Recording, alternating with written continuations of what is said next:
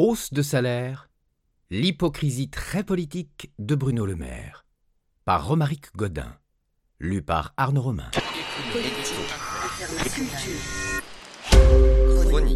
Pas de doute, la campagne pour l'élection présidentielle a débuté, et c'est le ministre de l'économie et des finances, Bruno Le Maire, qui est en première ligne pour la majorité.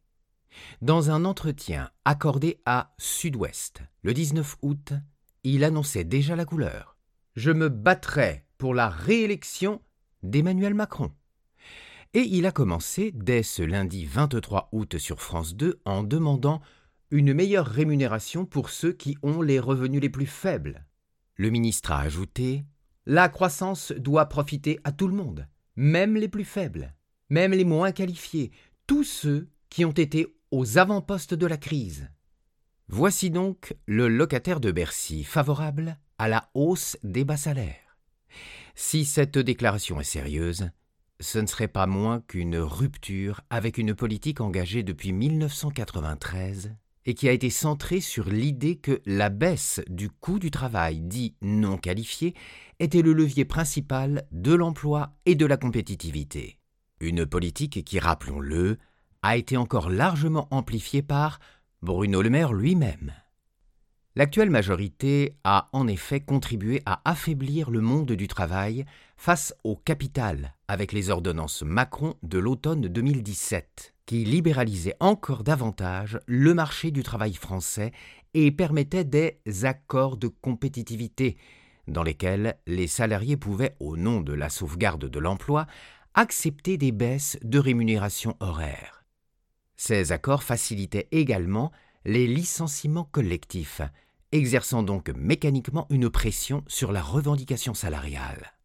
Il faut évidemment préciser que ces pressions sont encore plus élevées pour les travailleurs appelés les moins qualifiés, pour lesquels l'effet de l'armée industrielle de réserve est plus fort. Considérés comme facilement substituables en période de chômage élevé, ces travailleurs sont donc plus vulnérables à toute forme de libéralisation du marché du travail. On le constate d'ailleurs dans les chiffres. En 2019, selon l'INSEE, les 10% de salariés du secteur privé les moins bien payés ont vu leur rémunération nette en équivalent temps plein progresser de 1,7%, contre une hausse de 2,6% de la valeur médiane. Les écarts se creusent donc. Ils se creusent d'autant plus que l'inflation était alors de 1,1% et que la suppression des cotisations malades et chômage, autrement dit la réduction du salaire socialisé, a compté pour 0,7 points de hausse. Autrement dit, en 2019, les salaires du premier décile, c'est-à-dire ceux qui touchent moins de 1319 euros par mois, sont restés quasiment stables en valeur réelle, si cela ne tenait qu'aux effets du marché de l'emploi. Cette situation traduit un choix politique. Tout a été fait pour que les employeurs n'augmentent pas les salaires les plus modestes. La prime d'activité, forme d'impôt négatif pour les plus bas salaires, permet ainsi de subventionner ces salaires en soutenant le niveau de vie des travailleurs les moins bien payés par de l'argent public. C'est une façon pour le gouvernement de reconnaître que ses salaires sont trop bas, tout en refusant toute charge supplémentaire pour l'entreprise. D'ailleurs, c'est par ce biais que, fin 2018, l'exécutif a répondu à la crise des Gilets jaunes avec une augmentation de la prime d'activité de 100 euros. Cette demande de Bruno Le Maire est d'autant plus étonnante que, depuis 2017, il a insisté pour que ne soit donné aucun coup de pouce au SMIC. Le salaire minimum a donc continué à être calculé selon la formule minimale, qui n'assure qu'un gain minimal de pouvoir d'achat. Ce choix a été celui de tous les gouvernements depuis 2008, à l'exception de 2013.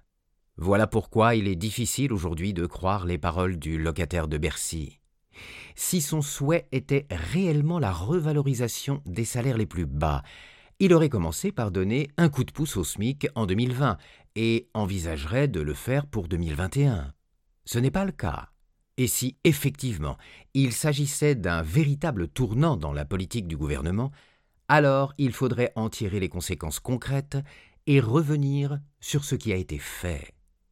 Il faudrait notamment redonner du pouvoir aux salariés dans les entreprises par un retour sur la libéralisation du marché du travail et les ordonnances Macron.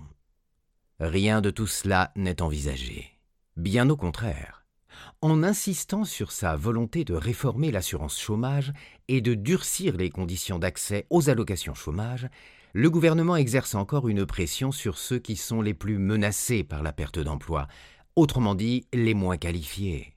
Dans le journal Sud-Ouest, Bruno Le Maire a martelé Nos choix ont été les bons. Au reste, il faut avoir la mémoire courte pour avoir oublié que le président de la République lui-même avait reconnu, lors de son entretien du 14 juillet 2020, qu'il faisait de la modération salariale le cœur de sa politique économique. Certes, Emmanuel Macron avait alors prétendu que le salarié qui accepte dans cette période de faire un effort, le jour où ça va mieux, il faut qu'il ait droit aussi à sa part du mieux. Et c'est ce que Bruno Le Maire avance en disant que la croissance doit profiter à tous. Mais tout cela n'a guère de consistance. Une politique salariale est une politique de long terme qui induit des modifications de choix stratégiques et institutionnels. Le gouvernement fait preuve d'une naïveté vraie ou feinte lorsqu'il pense que la croissance induit nécessairement un meilleur partage de la valeur ajoutée, alors même que, dans la plupart des pays occidentaux, la croissance est accompagnée d'une détérioration ou d'une stabilité de ce partage. Or, en France en 2021, et contrairement à ce que beaucoup prétendaient l'an passé, les salariés sont bien les derniers servis par le rebond de l'économie. Les chiffres publiés début août par l'INSEE l'ont alors confirmé, alors qu'en 2020, le revenu disponible brut par unité de consommation, c'est-à-dire par ménage réel, a stagné. Il a reculé de 0,6% au premier trimestre 2021. Or, en parallèle, le taux de marge des entreprises, une des mesures de la répartition entre capital et travail, bondissait, lui, au cours des trois premiers mois de 2021 à 36,1%, un record absolu. Ce taux de marge avait certes reculé de 1,5 points en 2020, en moyenne à 31,7%. Mais il semble que la récupération soit spectaculaire et qu'elle se fasse logiquement au détriment des salaires. Ceci confirme que la politique de soutien massif du gouvernement aux entreprises pendant la crise sanitaire a permis de préserver avant tout les profits. L'exécutif a prétendu que cette approche permettait de sauvegarder les salariés, mais évidemment, le lien entre profit et salaire n'est pas automatique. Il est le fruit d'un rapport de force. Or, comme on l'a vu, le gouvernement n'a cessé d'affaiblir les positions du monde du travail. Or, jamais les entreprises n'ont été aussi rentables, ni aussi riches. Leur épargne est abondante. Mais la pression sur les salaires reste forte. Ce phénomène est le produit de la politique du gouvernement, et il est malvenu de s'en émouvoir aujourd'hui. En réalité, Bruno Le Maire reprend exactement le discours qui était le sien au début de la crise sanitaire, lorsqu'il demandait aux entreprises de ne pas verser de dividendes. Demande qui, évidemment, était largement restée lettre morte et qui, selon l'entretien d'Emmanuel Macron déjà cité, devait être le pendant de la modération salariale. Aujourd'hui, le ministre de l'économie fait une autre demande qui n'est suivie d'aucune décision de contrainte ou d'encadrement. Une telle requête, alors que l'environnement institutionnel demeure celui d'une pression sur le travail et d'un soutien à l'accumulation du capital, n'a aucune consistance économique réelle. Il faut donc en arriver à cette conclusion simple. Cette sortie de Bruno Le Maire a d'abord et avant tout une fonction politique, celle de cette fameuse bataille pour la réélection d'Emmanuel Macron, qu'il annonce dans Sud-Ouest.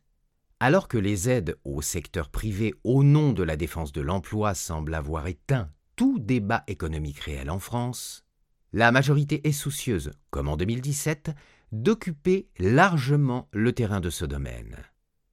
Tandis qu'elle peut se prévaloir vis-à-vis -vis des électeurs conservateurs de sa politique favorable au capital et de sa volonté de réformer les retraites pour réduire la dette publique, Elle tente de se présenter aux électeurs de centre-gauche comme une social-démocratie moderne, favorable à la redistribution. Mais il faut bien que le débat économique soit éteint et que l'idéologie néolibérale soit généralisée pour croire qu'un Bruno Le Maire favorise réellement la redistribution. Sa politique a, jusqu'ici, pu se résumer à ceci faire des demandes au monde du capital et soumettre le monde du travail à des contraintes légales, aider les entreprises en cas de crise et laisser jouer le marché ensuite. En régime de croisière, l'État n'a pas vocation à diriger l'économie, a insisté Bruno Le Maire dans Sud-Ouest. Sa seule option, après avoir assuré la sauvegarde des profits, est de faire des requêtes.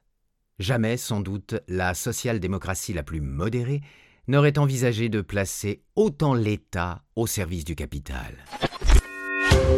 Mediapart.